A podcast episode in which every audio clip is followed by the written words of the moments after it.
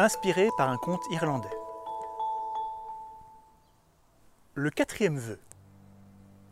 Il était une fois un Irlandais du nom de Gus qui est passé sa vie à pourchasser les farfadets. Il savait en effet que celui qui en capturerait un se ferait offrir trois vœux. Et obtenir ces vœux était l'obsession de sa vie. Et il y passait tout son temps libre en passant pour l'idiot du village. Il rêvait plus que tout d'obtenir le pot rempli d'or que cachait tout farfadet digne de ce nom. Après quatre décennies de recherche et de nuits blanches, en plein brouillard et au cœur des landes rocailleuses, il finit enfin par attraper un de ces êtres magiques, un farfadet du nom de Liam O'Brien.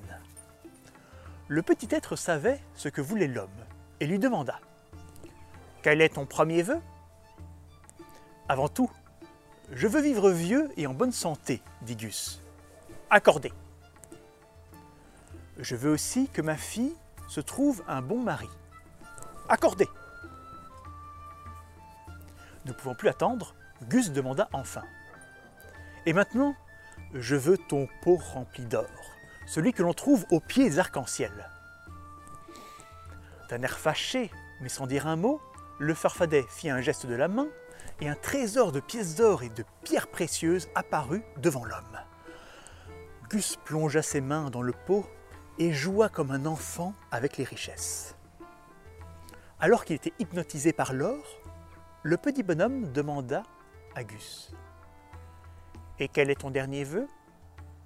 Absorbé dans sa contemplation, l'homme demanda je, veux un pot d'or semblable pour mon voisin, celui qui a toujours été si bon avec moi.